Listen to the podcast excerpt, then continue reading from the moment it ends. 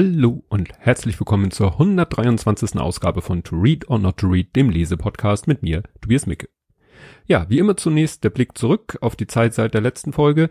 Das Spannendste, auch gerade mit Podcast-Bezug, war, dass ich in Berlin war mit dem Lütten und wir waren da bei dem Vintage Computing Festival Berlin. Und da habe ich, äh, leider ohne es äh, zu realisieren, René Meyer gesehen. Ähm, dessen Buch Computer in der DDR habe ich in Folge 120 vorgestellt. Und wie gesagt, da lief jemand rum, wo ich dachte, wer kommt dir bekannt vor? Und ja, als ich dann wieder in Hamburg war, äh, habe ich dann auf Twitter gesehen, dass äh, ja ein René Meyer, der mir in dem Moment immer noch nichts sagte, einen Vortrag bei diesem Festival gehalten hat über mit dem Titel Computer in der DDR. Und dann habe ich da mal reingeklickt und siehe da, ja, das war der Herr, den ich gesehen hatte und René Meyer ist halt der Autor von dem Buch. Computer in der DDR, das ich, wie gesagt, in Folge 120 vorgestellt habe. Hat mich dann sehr geärgert, weil das, den hätte ich gerne angesprochen und gesagt, ja, du, hallo hier und ich habe dein Buch gelesen und äh, habe darüber einen Podcast gemacht, weil ich weiß ja selber, wie schön das immer ist, so Real-Life-Feedback zu bekommen. Ja, wer mehr über meinen Besuch in Berlin und dem ganzen damit verbundenen äh, Nerdkram hören will, ich verlinke euch das entsprechende Kapitel, ihr müsst nicht die ganze Folge hören, vom Blathering Podcast und natürlich nochmal die Folge und das Video von René Meyer von seinem Vortrag. Ja, ähm, mehr gibt's sonst nicht zu erzählen. Kommen wir also gleich zum Buch. Das Buch hat den Titel Die Macht der Gewohnheit und der Titel Warum wir tun, was wir tun. Und ja, es ist erschienen in der gebundenen Ausgabe schon im September 2012 und in der Taschenbuchausgabe, die mir vorliegt, im Dezember 2013. Das ist also schon ein älteres Buch. Und über den Autor Charles Duhigg, so spreche ich ihn mal aus, äh, kann ich sagen, was ist so, ja, kurze Zusammenfassung, geboren 1974, also so mein, äh, nicht Jahrgang genau, aber so ungefähr, arbeitet als Wirtschaftsredakteur und investigativer Journalist für die New York Times und das New York Times Magazine. Er hat zahlreiche Auszeichnungen erhalten und war 2009 Finalist für den Pulitzerpreis. Er lebt mit seiner Frau und dem gemeinsamen Sohn in Brooklyn. Ja, Übersetzer dieses Buches ist Thorst Schmidt, über den habe ich, wie es leider so oft ist, nicht viel gefunden, nur ja bei Random House eine Seite, wo dann aber auch nichts Großartiges über ihn steht, sondern nur die Bücher, die er übersetzt hat. Ich finde, Übersetzer werden ähnlich stiefmütterlich behandelt und Übersetzerinnen natürlich auch wie Synchronsprecherinnen. Ja, erschienen ist das Buch im Pieper Verlag. Gibt's nichts Spannendes drüber zu sagen, habe ich äh, ja schon Malbücher gehabt. Und äh, zu dem Buch bin ich gekommen, das war ja quasi mehr oder weniger ein Geburtstagsgeschenk meines Sohnes. Der hatte irgendwie so zwei Bücher zur Wahl und ich habe mich dann für dieses entschieden. Ich weiß gar nicht mehr, welches das anderes war, welches das andere war. Wobei ich bei diesem Buch so ein klein bisschen die Befürchtung hatte, also ich habe es hier mir notiert als Vorab-Skeptizismus, dass das so ein Psychoratgeber ist, ne, weil so die Macht der Gewohnheit, warum wir tun, was wir tun. Und er hat eine Zeit lang, das äh, wusste ich über seine Amazon-Wunschliste, wo wir dann immer gucken konnten, wenn er sich, also wenn Geburtstag oder so war, da waren viele solche Ratgeberbücher und also manche nenne ich dann halt so Psychoratgeber, weil das dann so so Chaka-Bücher sind, ne? So und ähm, auch bei diesem Buch, was mich davon sozusagen noch mehr äh, meine Befürchtung eher bestärkt hat, war auf der Rückseite der Titel, äh, der Text Anleitung zum Umdenken. Gewohnheiten besitzen eine ungeheure Macht. Doch wie kommen sie zustande? Und haben wir unsere Gewohnheiten noch im Griff? Charles Duhigg beschreibt, warum einige Menschen es schaffen, über Nacht mit dem Rauchen aufzuhören und andere nicht, weshalb das Geheimnis sportlicher Höchstleistungen in antrainierten Automatismen liegt oder wie sich die anonymen Alkoholiker die Macht der Gewohnheit zunutze machen. Charles Duhigg erklärt, wie gute Gewohnheiten eine Gesellschaft zusammenhalten und wie man mit schlechten bricht. Klingt ja schon so ein bisschen wie hier, ich habe hier die Lösung für all eure Probleme. Ähm, ein bisschen relativiert wird das dann im Innentext. Da heißt es nämlich zu diesem Buch, seit kurzem versuchen Hirnforscher, Verhaltenspsychologen und Soziologen gemeinsam neue Antworten auf eine uralte Frage zu finden. Warum tun wir eigentlich, was wir tun? Was genau prägt unsere Gewohnheiten? Anhand zahlreicher Beispiele aus der Forschung wie dem Alltag erzählt Charles Duhigg von der Macht der Routine und kommt den Mechanismus, aber auch den dunklen Seiten der Gewohnheit auf die Spur. Duhigg berichtet zum ersten Mal über die verblüffenden Erkenntnisse der Gewohnheitsforschung, einem ganz neuen Feld der Wissenschaft, und liefert gleichzeitig eine überraschende Diagnose unserer westlichen Gesellschaft. Ja, das klingt dann ja schon, ne, nicht so nach hier hm, Psycho-Gequatsche, sondern wissenschaftlich fundiert. Und ja, so war es dann auch. Ähm, das Buch ist auf, eingeteilt in drei Teile. Der erste Teil heißt äh, Die Gewohnheit von Individuen Individuen, also nach dem Vorwort. Der zweite Teil, Gewohnheiten erfolgreicher Organisationen, also da geht es um Organisationen. Und dritter Teil, die Gewohnheiten von Gesellschaften. Ja, äh, über das Vorwort habe ich mir nichts notiert, aber im ersten Kapitel, das dann den Titel hat Die Gewohnheitsschleife, wie Gewohnheiten funktionieren, da geht's erstmal los, und da sind wir schon mal sehr beim Wissenschaftlichen, so mit neurologischen Erklärungen und anhand medizinischer Beispiele. Und in diesem Kapitel ist es eigentlich wie in jedem Kapitel so, er hat meistens so ein, zwei, meistens zwei Stories, die dann auch so, zwischen denen er dann auch so hin und her springt, was das natürlich sehr spannend macht, weil man will dann natürlich wieder wissen, wie geht's in der anderen Geschichte weiter. Meistens dreht es sich bei diesen zwei ähm, Li Geschichten, Linien, ähm, dreht es sich auch jeweils um eine Person. Und hier in diesem ähm, geht es äh, darum, ja, was die Medizin rausgefunden hat, eher mehr oder weniger zufällig, wo denn im Gehirn so Dinge sind, die mit Gewohnheiten zu tun haben, beziehungsweise geht es eher darum, dass ein äh, Eugene heißt er mit Vornamen, der kann sich irgendwie an kaum noch was erinnern, also äh, auch so Kurzzeitgedächtnis ist futsch, aber seine Gewohnheiten funktionieren noch. Das fand ich sehr interessant. Ähm, ich lese da auch noch mal was vor. So. Ähm, genau. Äh, dieser Prozess, in dem das Gehirn eine Folge von Handlungen gewissermaßen in, einem Automa in eine automatische Routine verwandelt, wird Chunking, Portionierung genannt, und er bildet die Grundlage für die Entstehung von Gewohnheiten. Es gibt Dutzende, wenn nicht Hunderte von Chunks, auf die wir uns täglich stützen. Einige sind simpel. Wir drücken automatisch Zahnpasta auf die Zahnbürste, bevor wir diese in den Mund stecken.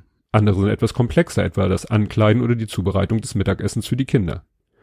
Wieder andere sind so kompliziert, dass es erstaunlich ist, wie ein kleines Stück Gewebe, das sich vor Jahrmillionen entwickelt hat, diese zu Gewohnheiten machen kann. Ne, also bei dem Eugene war es wirklich faszinierend, der, der, ja, man würde sagen, war schwer dement. Ähm, wie gesagt, konnte sich auch kurzzeitmäßig gar nichts mehr an irgendwas erinnern, aber so, ja, so Sachen, die so, ja, Gewohnheiten waren, anders kann man es nicht nennen, die funktionierten noch. Ne, also ich zum, zum Beispiel äh, ist er, durfte er eigentlich noch in Begleitung seiner Frau spazieren gehen, weil sie Sorge hatte, er verläuft sich, weil er eben so nach dem Motto aus dem Haus geht und zwei Sekunden später vergessen hat, wo sein Haus ist. Und dann ist er aber doch mal rausgegangen und sie hat es nicht mitgekriegt und sie dachte, der ist jetzt verloren. Aber er, als sie ihn dann, dann hat sie ihn überall gesucht und wollte sie gerade die Polizei rufen, ist wieder in ihr Haus und dann saß er wieder im Wohnzimmer vom Fernseher. Weil das, er hätte sich vielleicht nicht bewusst daran erinnern können, wie er nach Hause findet, aber er hat's halt so oft diesen Spaziergang gemacht, dass es so zu einer Gewohnheit, dass es so, ja, so ein Automatismus war. Ja, was da in dem Kontext noch interessant war, das ist, äh, also wie gesagt, er war dann, so gesehen war halt schwer dement. Das wurde dann auch noch schlimmer. Und seine Frau Beverly, ne, geht's, um die geht's jetzt hier. Beverly kam jeden Tag ins Krankenhaus. Ich plauderte lange mit ihm, sagte sie. Ich sagte ihm, dass ich ihn liebe und erzählte ihm von unseren Kindern und davon, dass wir ein schönes Leben wir hatten. Ich zeigte auf die Bilder und sprach davon, wie sehr wir ihn bewunderten. Wir waren 57 Jahre lang verheiratet und 42 davon waren eine normale Ehe gewesen. Manchmal war es schwer, weil ich meinen Ehemann von früher zurückhaben wollte, aber immerhin wusste ich, dass er glücklich war.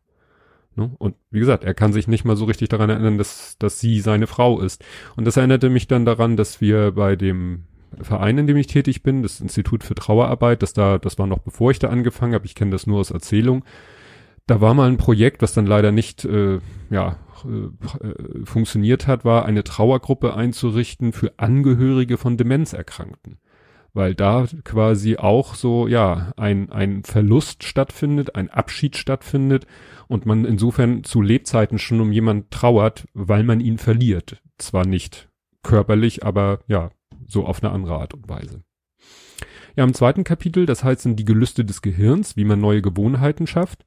Da geht es dann so sehr um um Werbung, wie man versucht in der Werbung irgendwie ja Gewohnheiten zu schaffen, damit die Leute dann mit einem Artikel einen Artikel für absolut äh, unabdingbar und notwendig halten und das Beispiel ist äh, Zahnpasta, weil es wohl lange Zeit so keine Zahnpasta und auch so das Ritual des Zähneputzens gar nicht so bekannt war. Und da lese ich auch mal was vor. Da muss ich jetzt einen größeren überspringen. Da geht es jetzt nämlich um den Schaum einer Zahnpasta. Schäumen ist eine enorme Belohnung, sagt die Produktmanagerin. Shampoo muss nicht schäumen, aber wir geben Schäummittel bei, weil Menschen dies bei jedem Haarwaschen erwarten. Das gleiche gilt für Waschmittel und Zahnpasta. Heute gibt jedes Unternehmen Natriumlauretsulfat bei, damit die Zahnpasta stärker schäumt. Das bringt keine verbesserte Reinigungswirkung, aber Menschen fühlen sich besser, wenn ihr Mund Schaum verschmiert ist. Sobald der Verbraucher anfängt, diesen Schaum zu erwarten, verstärkt sich die Gewohnheit.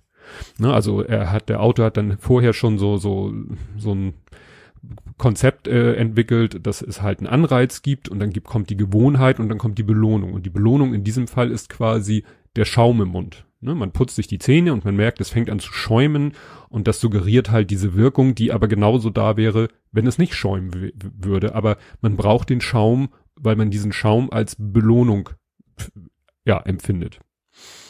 Ja, im dritten Kapitel geht's dann äh, um die goldene Regel der Änderung von Gewohnheiten, weshalb Veränderungen möglich sind. Und da sind zwei Parallelgeschichten. Einmal geht es um den Gründer der anonymen Alkoholiker und um das Konzept, weil die auch mit Gewohnheiten im Sinne von sich etwas abgewöhnen. Man kann sich halt auch etwas abgewöhnen, indem man sich einen Ersatz angewöhnt. Und es geht um Tony Dungy, äh, das war ein Footballtrainer, sogar ein sehr berühmter, gut, von dem ich vorher nie was gehört habe. Und äh, der macht nämlich seinen Spielern Spielzüge zu Gewohnheiten. Also ich habe da, also es geht immer doch sehr in die Tiefe und ich finde es alles sehr interessant, äh, dass eben so eine Footballmannschaft äh, eigentlich ganz, ganz, ganz viele verschiedene Spielzüge hat in seinem Repertoire, ne, sowohl, sowohl die Offense als auch die Defense und dann eben versucht, einen Spielzug zu machen, einen von den vielen, die sie im Repertoire haben, mit denen dann der äh, Gegner nicht rechnet. Und äh, dieser Trainer hat eine andere äh, Strategie gewählt, nämlich weniger Spielzüge, aber die so dermaßen verinnerlichen, dass sie zu Gewohnheiten werden, dass die Spieler nicht mehr viel darüber nachdenken müssen, was sie als nächstes tun, dafür aber sozusagen Gehirnkapazitäten frei haben, um den Gegner mehr zu beobachten. Ähm, ich für zu den Personen, die ich hier so namentlich nenne, verlinke ich ja auch immer die Wikipedia-Artikel, wobei das meistens die englischen sind, weil die deutschen meistens doch sehr, sehr dürftig sind. Was natürlich mich dann noch wieder besonders äh, berührt hat, muss ich ja sagen, dass äh, der Sohn von dem Trainer stirbt, begeht Suizid und wenige Tage nach der Beisetzung steht der Dangi wieder am Spielfeldrand. Also der hat sozusagen die, naja, Flucht klingt so ein bisschen negativ. Also der hat sich gesagt, nee, ich mache jetzt hier weiter. Und das hat sich natürlich auch auf seine Spieler übertragen, die dann eben sagten, Mensch, hier unser Trainer hat gerade ein Kind verloren und trotzdem sagt er, äh, weiter geht's. Und dann steht hier im Buch, zu behaupten, der Tod eines jungen Mannes habe irgendeine Auswirkung auf das Ergebnis von Footballspielen gehabt, mag gewagt erscheinen. Dangi hat immer erklärt, für ihn sei die Familie das Wichtigste.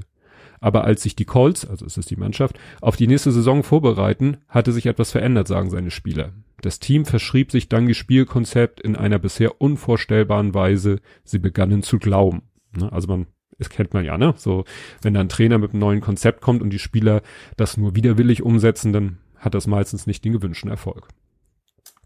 Es geht hier halt auch viel so um psychische Geschichten.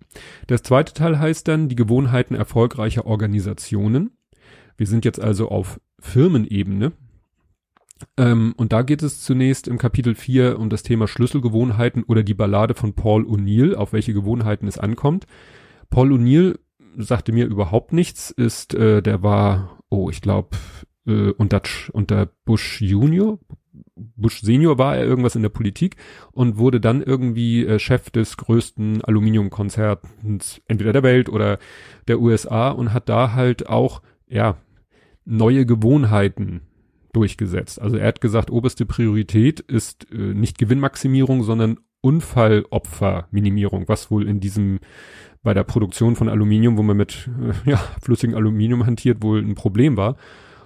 Und da haben natürlich erstmal die Aktionäre gesagt, was soll denn der Scheiß? So nach dem Motto, sieh zu, dass der Laden möglichst viel Gewinn abwirbt, aber er war konsequent und hat gesagt, nein, ich setze hier die oberste, ich will, dass es zur Gewohnheit wird, ne, Unfallminimierung und hat damit das Unternehmen sehr erfolgreich gemacht. Und der, die zweite Person, die dann doch wahrscheinlich fast jeder kennt, ist Michael Phelps, also der Ausnahmeschwimmer. Ja, und der hat eben auch trainiert, trainiert, trainiert. Und auch da wird eben gesagt, ähm, ihm wurde das Schwimmen nicht jetzt natürlich das normale Schwimmen, aber auch das Wettkampfschwimmen so äh, lange antrainiert, bis es für ihn auch zur Gewohnheit wurde, weil es wird dann davon berichtet, dass er bei einem, ich glaube, wo er sogar Weltrekord geschwommen ist, ist ihm beim Start Wasser in die Brille gekommen und äh, er ist dann quasi blind geschwommen und das würde wahrscheinlich fast jeden anderen total aus dem Konzept bringen, aber er hat halt so oft im Geiste schon Rennen geschwommen, dass er damit ja kein Problem hatte und sogar einen Weltrekord geschafft hat. Ne, das wird natürlich alles hier in diesem Buch, komme ich später noch zu, auf Gewohnheit zurückgeführt. Ähm, interessant fand ich dann noch, weil das Thema Ernährung ähm, in meinem Leben ja auch noch eine wichtige Rolle spielt und ich auch gerade wieder einen Podcast zu dem Thema gehört habe. Ähm, da wird berichtet von, meinem, von einem Experiment, wo 1600 fettleibige Menschen, Personen, sollten einfach nur ihre Nahrungszufuhr protokollieren. Sie sollten nicht mehr oder weniger essen. Es hieß nicht, äh, ernährt euch so oder so. Es hieß einfach nur protokolliert. Schreibt auf, was ihr esst. Und ähm, einige haben erst so, naja, bisschen inkonsequent, aber schließlich wurde dies zu einer Gewohnheit. Dann geschah etwas Unerwartetes. Die Teilnehmer sahen sich ihre Einträge genauer an und erkannten Muster, von deren Existenz sie bislang nichts geahnt hatten. Einigen fiel auf, dass sie immer gegen 10 Uhr morgens zu naschen begannen, also ungewöhn, also gewöhnlich sie, Entschuldigung, also gewöhnten sie es sich an, für den Heißhunger am Vormittag immer einen Apfel oder eine Banane auf ihrem Schreibtisch bereitzuhalten. Andere verwendeten ihre Journale zur Speiseplanung und an den folgenden Abenden aßen sie die gesunde Mahlzeit, die sie aufgeschrieben hatten, statt die ungesunden Speisen aus dem Kühlschrank. Die Forscher hatten keine dieser Verhaltensweisen vorgegeben. Sie hatten die Teilnehmer lediglich aufgefordert, einmal pro Woche die von ihnen verzehrten Lebensmittel vollständig zu protokollieren. Die Schlüsselgewohnheit, das Führen eines Ernährungsjournals, schuf eine Struktur, die die Ausbildung anderer Gewohnheiten förderte. Sechs Monate nach Beginn der Studien hatten diejenigen Teilnehmer, die ihre Nahrungsaufnahme täglich protokollierten, doppelt so viel Gewicht verloren wie alle anderen. Wobei es ja gar nicht Vorgabe war, Gewicht zu verlieren. Das war vielleicht schon die Eigenmotivation der Teilnehmer. Ja, Kapitel 5 heißt dann Starbucks und die Kultur des Erfolgs, wenn Willensstärke zu einem Automatismus wird. Es wird beschrieben, auch wieder anhand einer Person, eines äh, jungen Mannes, der aus ziemlich kaputten Verhältnissen kommt und es bei Starbucks doch ziemlich weit bringt. Ja, die, die Geschichte von Starbucks und auch das Konzept. Ich weiß nicht, ob das auch in Deutschland so ist, aber hier wird eben gesagt, dass eben Starbucks, Starbucks jeden Angestellten, auch jeden, der da vielleicht einfach nur, nur, ne, äh, den Kaffeebecher füllt und dem Kunden in die Hand drückt, dass die alle geschult werden. Und dass denen allen sozusagen ja beigebracht wird, mit Stress klarzukommen, mit kiebigen Kunden klarzukommen und die Ruhe zu bewahren und äh, mit Kollegen gut umzugehen. Und dass das äh, ja doch äh, wirklich zum Erfolg von Starbucks beigetragen hat und dann eben auch im, am Beispiel dieser einen dieses dieses einen jungen Manns äh, geschafft hat, dass der jetzt ja doch einen recht guten Job hat dafür, dass er ja ziemlich beschissene Kindheit hatte. Und äh, es geht eben auch darum, wie überhaupt Starbucks entstanden ist so ein bisschen. Und äh, da ist der die wichtige Person Howard Schulz. Und hier steht, Anfang der 1980er Jahre arbeitete Schulz für einen Kunststoffhersteller, als ihm auffiel, dass ein fast unbekannter Einzelhändler in Seattle eine ungewöhnlich große Zahl von Kaffeefiltern bestellte. Schulz flog dorthin und verliebte sich in die Firma. Als er zwei Jahre später hörte, dass Starbucks, das damals sechs Filialen hatte, zum Verkauf stand, fragte er jeden, den er kannte, nach Geld und kaufte die Firma. Das war 1987. Innerhalb von drei Jahren erhöhte sich die Zahl auf 84 Filialen und nach sechs Jahren waren es über 1000. Heute hat Starbucks über 17.000 Kaffeehäuser in mehr als 50 Ländern. Das wusste ich auch noch nicht. Ja, ähm, was hier auch in diesem Kapitel vorkommt, ist der berühmte Marshmallow-Test, den ja jeder kennt, wo, ne, Kind kriegt ein Marshmallow vor die Nase und wird gesagt, wenn du ihn, du kannst ihn gleich essen oder du kannst fünf Minuten warten, dann kriegst du zwei oder drei, vier. Und äh, was ich nicht wusste, ist dieser Test, der nämlich immer wieder mal gemacht wird. Hier wird er beschrieben, dass er zuerst äh, in den 60ern gemacht wird, wurde. Ja, Kapitel 6, äh, die Kraft einer Krise, wie Führungskräfte durch Zufall und Planung Gewohnheiten schaffen. Das ist ein ziemlich tragisches Kapitel, weil es, äh, weil zwei Geschichten erzählt werden. Die erste, da geht es um einen fatalen Behandlungsfehler in einem Krankenhaus, der aber nur der Gipfel eigentlich ist von ja einem Misstrauen innerhalb des Personals, also zwischen äh, Krankenpflegerinnen, Ärztinnen, wobei es da dann eher Ärzte sind, die da Fehlverhalten an den Tag legen und äh, ja, dass sich an Vorgaben nicht gehalten wird, dass da sich einfach ja schlechte Gewohnheiten eingeführt haben.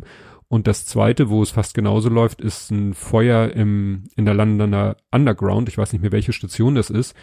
Und äh, zu dem Teil lese ich mal was vor, wo das schön zusammengefasst ist.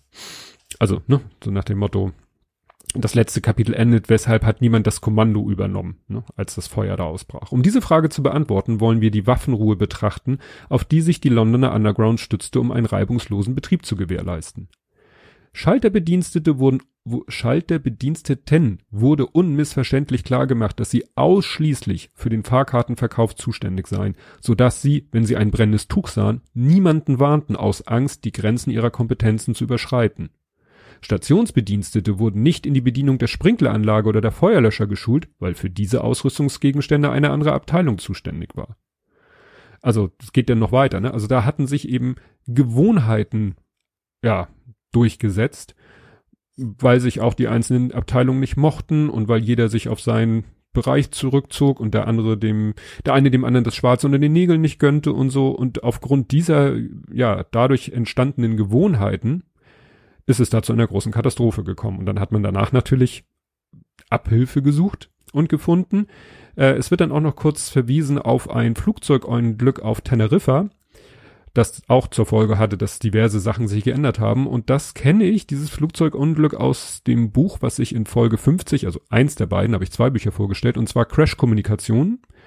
Ähm, das war Folge 50, verlinke ich euch. Da kommt dieses Flugzeugunglück auf Teneriffa bestimmt auch vor. Und Kapitel 7 kommt eine Story, die, glaube ich, fast jeder kennt, der im Internet unterwegs ist. Woher Target weiß, was sie wollen, bevor sie wissen wenn Unternehmen Gewohnheiten vorhersagen und manipulieren. Und da kommt halt die berühmte Geschichte von der schwangeren Tochter vor, von der ich bis zu dem Zeitpunkt mir nie hundertprozentig sicher war, ob das jetzt nur eine Story ist im Sinne von könnte so sein, ist aber vielleicht nicht wirklich passiert.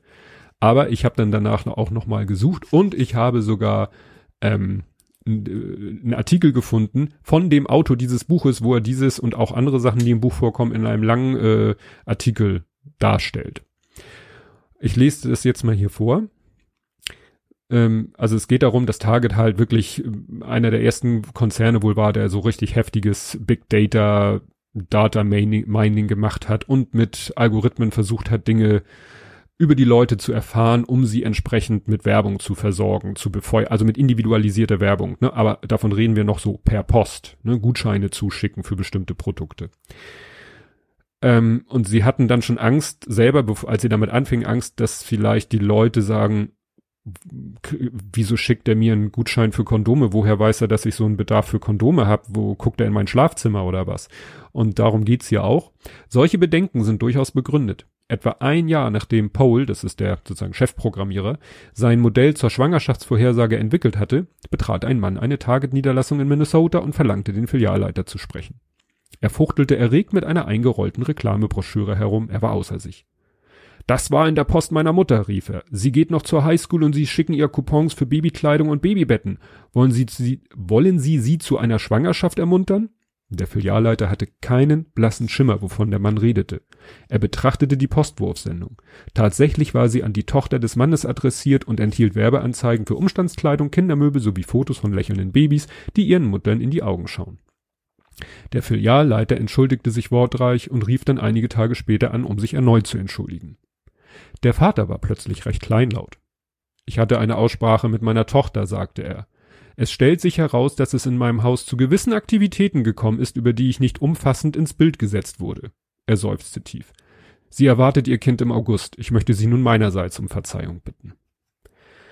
Ja, und diese Geschichte hat vielleicht, habt ihr die auch schon mal vorher gehört? Ähm, ich war mir nie so in Erinnerung nicht sicher, ob in den Geschichten, die ich gehört hat, selbst die Tochter nicht wusste, dass sie schwanger ist, bis sie sozusagen die Werbung bekommen hat. So schlimm ist es dann wohl nicht klar, sie muss ja ihr Einkaufsverhalten schon ändern und sie wird es wahrscheinlich nicht unbewusst ändern. Sie wird wahrscheinlich nicht am Anfang einer Schwangerschaft, von der sie selber nichts weiß, könnte man jetzt so dieses übliche Klischee, dann bekommt sie Lust auf Gurken mit Schoko und kauft die Sachen und äh, dann weiß äh, Target, ah, die ist wohl schwanger, ohne dass die es selber weiß, aber so weit ging es hier doch noch nicht. Ja, ähm, dann geht's in dem Kapitel auch noch um das Lied Hey Ya von Outcast. Ich verlinke euch das YouTube-Video, falls ihr das Lied nicht kennt. Und das ist auch spannend, weil die Plattenfirma sich super sicher war, dass das ein Hit wird, weil die Le alle, die es irgendwie, die da im Entscheidungsbereich äh, saßen, äh, ob man dieses Lied jetzt pusht, rausbringt und so, fanden es alle super, aber im Radio hat das total gefloppt und sie haben's, haben dann auch mit Analyse versucht rauszufinden, woran liegt's und wie kriegen wir es vielleicht doch hin. Und sie haben es nachher tatsächlich durch geschicktes Einbetten dieses Liedes in eine ganz bestimmte Playlist geschafft, dass die Leute irgendwie doch dieses Lied dann nachher gut fanden. War ja auch ein internationaler Hit. Ach so, und dann geht es in diesem Kapitel auch nochmal um das Thema Ernährung. Und zwar geht es um Amerika während des Zweiten Weltkriegs, dass es da äh, Fleischmangel gab, weil alles, was man so an Fleisch, sag ich mal, an normalem Fleisch hatte, ging zu den Truppen in Kriegs, in die Kriegsgebiete. Die US-Bevölkerung, für die blieb dann relativ wenig übrig. Ähm, und dann hatte man gesagt, ja, hm, wir haben ja noch die Innereien, aber irgendwie war es niemand so gewohnt, Innereien zu essen. Und dann wird hier schön erklärt, wie man das dann hingekriegt hat. Damals waren Innereien in Amerika nicht gerade populär. Im Jahr 1940 wäre eine Frau aus der Mittelschicht lieber verhungert, als Zunge oder Kaldaunen auf den Tisch zu stellen.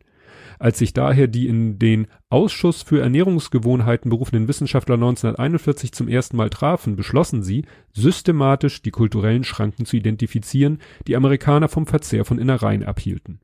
Schließlich wurden insgesamt über 200 Studien veröffentlicht und sie kamen im Kern alle zu einem ähnlichen Ergebnis. Wenn man die Ernährungsgewohnheiten der Menschen äh, verändern will, muss man das Exotische vertraut machen. Und um dies zu erreichen, muss man es in einem alltäglichen Gewand verbergen. Um Amerikaner dazu zu bringen, Leber und Nieren zu essen, mussten Hausfrauen wissen, wie sie diese Innereien so zubereiteten, dass sie so ähnlich aussahen, schmeckten und rochen wie das, was ihre Familien jeden Abend auf dem Esstisch erwarteten, so das Fazit der Wissenschaftler. Und das erinnert mich doch irgendwie sehr stark daran, dass momentan immer mehr Produkte auf den Markt kommen, die aussehen und schmecken sollen und wollen wie Fleischprodukte, aber nicht Fleischprodukte sind. Das wird ja manchmal von Vegetariern und Veganern auch kritisiert, so nach dem Motto, was soll der Quatsch? Warum imitiert ihr denn Aufschnitt, Salami und so weiter und so fort? Und ich habe das auch schon mal im Blathering-Podcast gesagt. Ja, Herrgott, ich habe über 40 Jahre lang mich so ernährt. Ne? Über 40 Jahre lang habe ich mein Brot mit Aufschnitt in verschiedensten Variationen gegessen. Und wenn jetzt, ja, die Alternative ist, ich habe dann irgendwie statt zwei verschiedener Sorten Aufschnitt irgendwie so zwei Pasten, die manchmal auch nicht sehr ansehnlich sind, dann ist es natürlich ein guter Trick zu sagen, guck mal hier, hier hast du eine Salami und eine Mortadella, die optisch, haptisch in jeder Form und auch geschmacklich dem sehr, sehr nahe kommt, was du 40 Jahre lang gegessen hast, dann fällt mir das natürlich leichter, das zu tun. Und das klappt bei mir auch wunderbar. Ne? Ich esse schon seit, also aus äh, zu Hause essen wir nur noch vegetarischen oder mittlerweile gibt's ja sogar vegane Varianten, veganen Aufschnitt oder vegetarischen Aufschnitt. Und das ist genau der Trick, den die damals benutzt haben, um die Leute dazu zu bringen, Innereien zu essen. Und wenn man mit demselben Trick eine nicht unerhebliche Anzahl Menschen dazu bringt, vegetarisch oder sogar vegan sich wenigstens zum Teil zu ernähren, dann ist es doch, sehe ich da nichts Schlechtes dran. Aber ich weiß noch nicht, warum man das kritisieren muss. Ne, genauso wie vegane Burger oder so, hier Beyond Burger und die ganzen Sachen. Ist doch okay. Ne? Ja, im dritten Teil geht's dann um die Gewohnheiten von Gesellschaften. Also, ne, wir waren beim Individuum, bei Firmen oder Unternehmen und jetzt sind wir bei Gesellschaften. Und ja, so langsam kommen wir dann in den Bereich, wo es, naja, wird. Ähm, es geht hier als erstes in dem Kapitel 8, das heißt die Saddleback Church und der Montgomery Bus Boykott, wie Bewegungen entstehen. Da geht es um die Geschichte von Rosa Parks, die ist ja auch hinlänglich bekannt, also die Schwarze, die sich im Bus dahin gesetzt hat, wo eigentlich nur Weiße sitzen dürfen. Und da frage ich mich so langsam, was hat das mit Gewohnheiten zu tun? Geht es jetzt um das Verhalten der Weißen, weil die es so gewohnt waren, oder der, das Verhalten der Schwarzen? Ich lese da mal was zu, vor. Aber es kommt noch etwas hinzu. Rosa Parks und der Montgomery Busboykott wurden nicht nur wegen eines individuellen Akts des Ungehorsams zum Epizentrum der Bürgerrechtsbewegung, sondern auch aufgrund von sozialen Verhaltensmustern. Parks Erfahrungen lehren uns, wie mächtig soziale Gewohnheiten sind. Jene unbewusste Verhaltensweisen von Dutzenden, Hunderten oder Tausenden von Menschen, die zunächst oft kaum erkennbar sind, aber eine Kraft in sich bergen, die die Welt verändern kann. Soziale Gewohnheiten sind es, die Straßen mit Demonstranten füllen, die sich vielleicht nicht persönlich kennen und die aus unterschiedlichen Beweggründen marschieren, sich aber alle in dieselbe Richtung bewegen. Soziale Gewohnheiten sind der Grund dafür, dass einige Aktivitäten in Bewegungen münden, die die Welt verändern, während bei anderen der Funke nicht überspringt. Ja, ob man das jetzt Gewohnheiten nennen kann, ich würde es einfach gemeinsame Interessen nennen.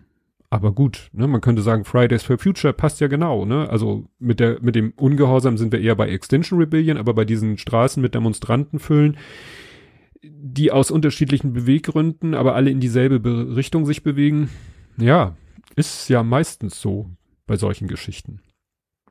Interessant ist dann noch, dass er Rosa Parks, äh, er benutzt das Wort nicht, aber war wohl so etwas wie, wie eine Influencerin. Sie war nämlich in sehr vielen, natürlich analogen sozialen Netzen unterwegs. Ne? Dadurch interessierten sich viele für sie. Also sie war in ganz vielen Clubs, die es damals gab, was ich hier, Näh-Gruppe hier und das Gruppe und Buchclub da und so. Es gab damals sogar ein ganzes, wie eine Art Telefonbuch, nur das waren nicht Adressen und Telefonnummern, sondern es waren halt so, ja, Vereinigungen, wo man Mitglied werden konnte. Und dadurch, dass sie in so vielen verschiedenen Vereinigungen Mitglied war, auch, äh, sag ich mal, äh, ethnienübergreifend und, und sozial schichtübergreifend und sei es nur, dass sie für die weißen äh, Kleider genäht hat oder so, ne? Das ist natürlich dann eher so ein Dienstleisterverhältnis. Nichtsdestotrotz kannten diese Leute sie. Und dadurch war sie halt sehr stark vernetzt, sowohl in ihrer schwarzen Community, aber auch in der weißen und auch über soziale Schichten hinweg. Deswegen gab es so viele, die eben sie dann unterstützt haben ging er nachher dann vor Gericht und so weiter und so fort. Geht natürlich auch um Martin Luther King. Ja, ähm, im Kapitel 9 geht es dann um die Neurologie des freien Willens. Sind wir für unsere Gewohnheiten verantwortlich? Und da geht es wieder um Gewohnheiten, die zu Katastrophen führen, aber dieses Mal sind es Einzelschicksale. Und ja, einmal geht es um einen Mann, der eben im Schlaf seine Frau tötet weil er tatsächlich ein Schlafwandler ist, der im Schlaf auch äh, Dinge tut und eigentlich auch irgendwie ja Maßnahmen schon getroffen hat, äh, weil seine Frau und er beide wissen, dass er schlafwandelt, äh, eigentlich so getrennte Zimmer und dit und dat, aber durch eine ganz unglückliche, Entschuldigung, unglückliche Situation, wo er irgendwie denkt, da ist ein Einbrecher und in Wirklichkeit ist es seine Frau und er wirkt sie dann, bis sie tot ist. Und äh, es geht dann halt darum, dass er vor Gericht kommt und die Frage ist, kann er jetzt als Mörder verurteilt werden. Weil er ist selber ne, total am Boden zerstört und totunglücklich und trauert um seine Frau. Das kann natürlich alles auch gespielt sein, aber äh, es kommen dann eben psychische Gutachten und so weiter und so fort, weil es eben auch schon Fälle in der Vergangenheit war, gab, ne? wenn einer vor Gericht sagt, ja, ich bin Schlafwandler, habe meine Frau im Schlaf getötet, aber ihm war wirklich nachweislich so, dass er im Schlaf Dinge tat, an die er sich dann nicht äh, ändern kann, beziehungsweise für ja, die er nicht wissentlich getan hat. Und das ist halt bei ihm eine Gewohnheit. Im anderen Fall geht es um eine Frau, die ja mehr durch Langeweile eine Spielsucht entwickelt. Und diese Spielsucht wird dann auch hier als Gewohnheit betrachtet.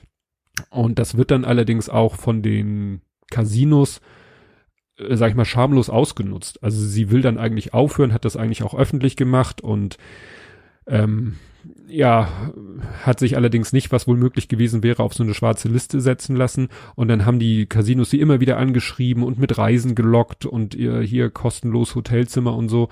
Und am Ende war sie komplett bankrott und hat alles, äh, und sie hat viel Geld geerbt von ihren Eltern, das alles verspielt, das Haus, Hypothek, alles. Also sie hat wirklich sich und ihre Familie in den kompletten Ruin getrieben.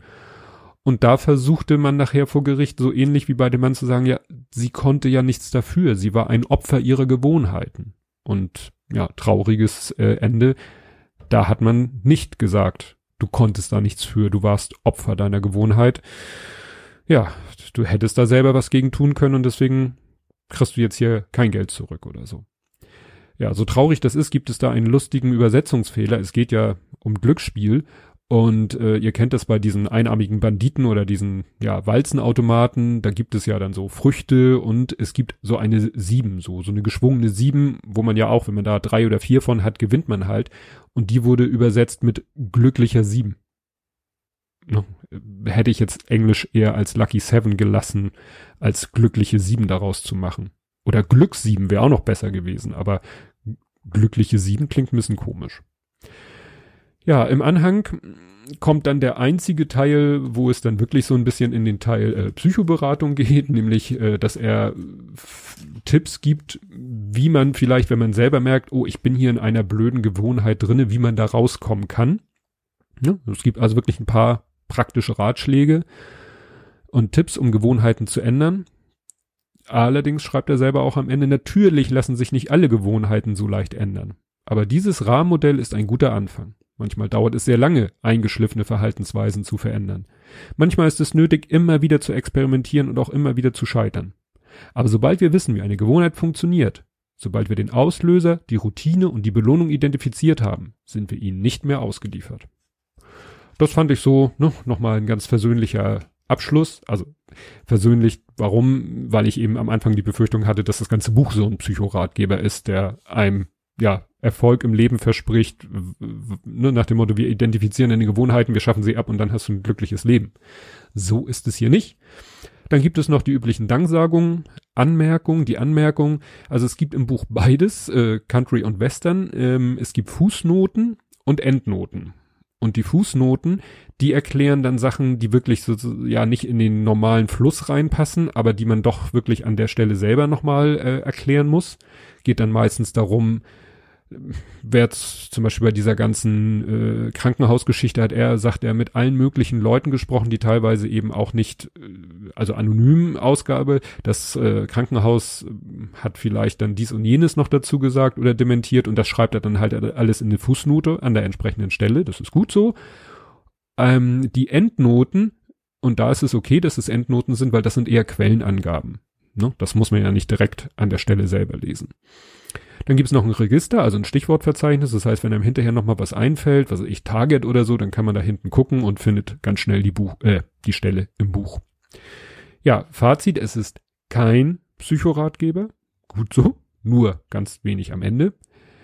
Aber so ein bisschen, je weiter man im Buch kommt, ist es für mich dieses äh, Hammer- und Nagelding. Ne? Kennt man ja. Wenn das einzige Werkzeug, was du hast, ein Hammer ist, sieht jedes Problem für dich wie ein Nagel aus habe ich mal geguckt, nennt sich Law of the Instrument, verlinke ich auch den Wikipedia-Artikel dazu.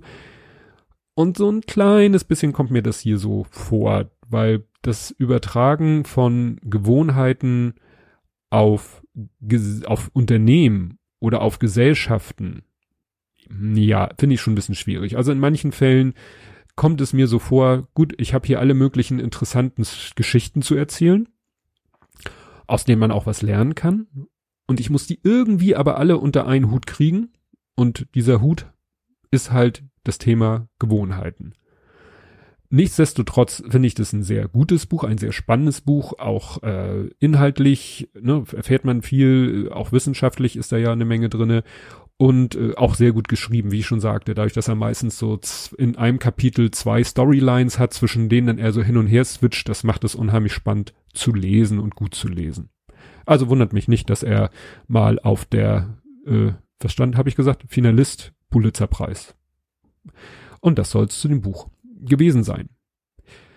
Ja, ähm, wie so oft äh, sage ich zum nächsten Buch, doch, ich sag schon mal was. Ähm, es ging bei äh, Holgi, bei Vrind rauf und runter. Er hat dann achteilige Sondersendung gemacht über das Buch von Matthias von Hellfeld, von Anfang an Europa. Das lese ich jetzt gerade. Äh, auch sehr gut geschrieben. Problem, also ich bin manchmal abends so kaputt, dass ich, dann habe ich vielleicht noch eine Viertelstunde zum Lesen und mir fallen nach fünf Minuten die Augen zu. Ich habe mir echt mal vorgenommen, auch so tagsüber mal zu lesen, aber da müsste man natürlich die Zeit zu finden. Gut, das soll euer Problem nicht sein. Ihr werdet irgendwann eine neue Folge im Podcatcher haben und dann stelle ich euch das Buch vor. Und bis dahin, tschüss.